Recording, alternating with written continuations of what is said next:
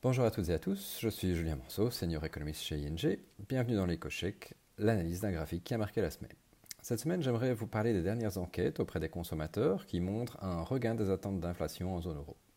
La question est de savoir si c'est le signe d'un retour futur de l'inflation et donc d'une fin rapide de la période de taux d'intérêt bas que nous connaissons.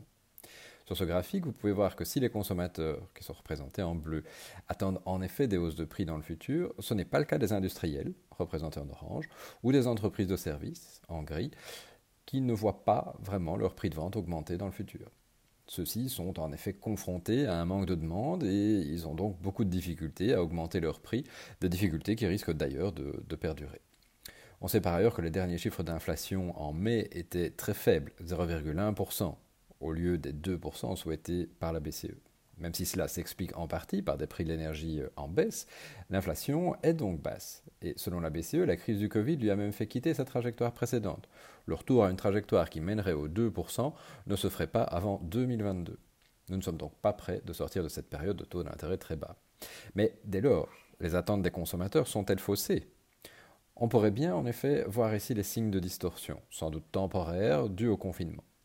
Les consommateurs n'ont plus beaucoup réalisé d'achats pendant cette période. La consommation s'est effondrée dans la plupart des secteurs, sauf bien entendu pour ce qui est de la nourriture. Or justement, la nourriture, qui pèse relativement peu dans le panier de consommation euh, habituel, a, comme certains services, une inflation plus élevée. En fait, c'est le cas de beaucoup de biens qui sont achetés fréquemment. A l'inverse, des biens qui sont achetés seulement de temps en temps et dont le prix diminue au cours du temps n'ont été achetés par personne pendant le confinement, faute de magasins ouverts.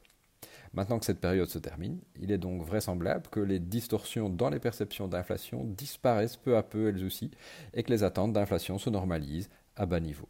Selon nous, l'inflation ne dépassera pas 1,5% en 2021, il faudra donc encore du temps à la BCE pour parvenir à son objectif.